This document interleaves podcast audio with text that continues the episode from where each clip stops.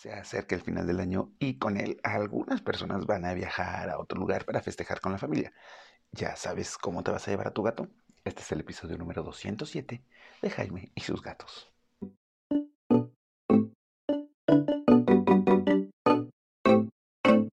Hola, ¿qué tal? ¿Cómo están? Yo soy Jaime, soy un catlover, un amante de los gatos y comparto mi vida con cinco maravillosos gatos. Y si bien yo casi nunca viajo, la verdad es que soy como muy local he de admitirlo. Sí, tengo varios. Eh, en la veterinaria llegan bastantes propietarios diciendo que van a viajar y que quieren irse en coche y se van a llevar a su gato, que cómo le hacen. Y pues este es el episodio para ti, que vas a viajar y decir, me voy a llevar a mi gato en coche. Muy bien, de entrada. La primera pregunta es, ¿te tienes que llevar a tu gato? O sea, sí es como importante que te lo lleves, porque tu gato va a ser más feliz en casa con alguien que lo cuide. Si la respuesta es un sí, sí me lo voy a llevar, por eso estoy escuchando esto, va, lo primero que tienes que hacer es planear, sobre todo si van a ser viajes largos. ¿Qué es lo que tienes que planear? Las paradas. ¿En dónde vas a hacer paradas para que tu gato pueda desestresarse, pueda tranquilizarse? Eh, quizá pueda soltarlo un poquito dentro del coche para que haga del baño, para que tome agua y puedas tirar ahí la tierra, puedas eh, recargar. O sea, si, si es un viaje largo, tienes que ir planeando las paradas. También tienes que planear dónde hay veterinarios.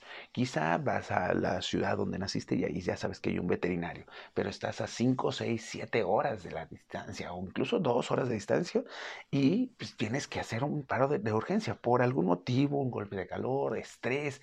Hay muchos factores que podrían ocasionar que vas, tengas que conseguir un veterinario en el trayecto. Así que ve cuáles son las ciudades que quedan en el trayecto y echa una llamadita a ver si por ahí hay algún veterinario y anota sus datos. Porque más vale prevenir que lamentar. Quizá no lo ocupes, de veras, quizá no lo ocupes. Y es lo que todos queremos, que no ocupes un veterinario que no conoces en un pueblo que no conoces, en una carretera en la que tal vez nunca vas a volver, pero más vale tenerlo listo y no necesitarlo. Muy bien. Ahora, ve con tu doctor y dile, oye, fíjate que voy a viajar. ¿Qué puedo llevarme para tranquilizar a mi gato? Si bien no se recomienda nunca anestesiar un gato, la neta, y tampoco sedarlo tanto sin supervisión veterinaria, es la verdad, o sea, sí hay cosas que puedes ayudarle. Ya hemos utilizado cosas para reducir el estrés, como son las feromonas, como las gotitas de pasiflora, esas pueden ayudar puedes acercarte a tu veterinario y preguntarle si hay algo más que puedas darle. ¿Para qué? Para que vaya lo más tranquilo posible. De la misma forma, pregúntale si hay algo para el mareo, porque hay gatos que se marean. Vas a ver que empiezan a babear mucho, que están como de malas y pueden empezar a querer vomitar. Así que pregúntale a tu veterinario, ¿hay algo que les pueda dar para el mareo? ¿Por qué no te digo yo qué? Porque tu veterinario conoce bien a tu gato y te puede orientar lo mejor posible con base en lo que sepa de tu gato. Y eso es como ya lo de planeación. Lo siguiente, tienes que saber una cosa tu gato tiene que estar acostumbrado a la transportadora porque es preferible que vaya en transportadora. No quieres que se asuste y se meta en algún recoveco raro del coche donde no lo vas a poder sacar o no vas a poder arrancar bien tu coche porque tu gato asustado se metió por ahí. Ya me pasó a mí con Mina en una ocasión que se metió en la parte trasera, del, en la parte frontal del coche y mi coche ahí tiene el motor, así que tuve que desarmar casi toda la parte del tablero que le llaman y buscar a Mina y sacarla. Y dije, si mi coche se muere, pues se murió, pero mi gata no. Y pues, a partir de entonces Mina no se sube ese coche si no es en transportadora, lo cual es lo mejor para todos. Entonces, tu gato tiene que estar acostumbrado a la transportadora. Y sí, si es un viaje largo, tienes que considerar una transportadora grande donde puedas ponerle arena y quizá un bebedero tipo de ratón. Quién sabe si lo vayas a saber usar, si lo use bien, pero es mejor que tengan agua porque en mitad del viaje capaz que te quedas dormida y dormida todo el trayecto y pasaron 5 o 6 horas y tu gato con sed. ¿No? Así que le puedes poner agua, que le puedas poner un arenero chiquito o bien un pañal para que tu gato esté ahí. Llévate varios pañales, porque si vas a poner pañales, llévate varios pañales porque quizá tu gato lo utilice. Y si hueles que tu gato utilizó el pañal, es momento de parar. De ahí la importancia de las paradas. Y cambiar el pañal porque tu gato va a estar súper incómodo, molesto, estresado, de malas y sufriendo si va todo orinado o si va todo poposeado.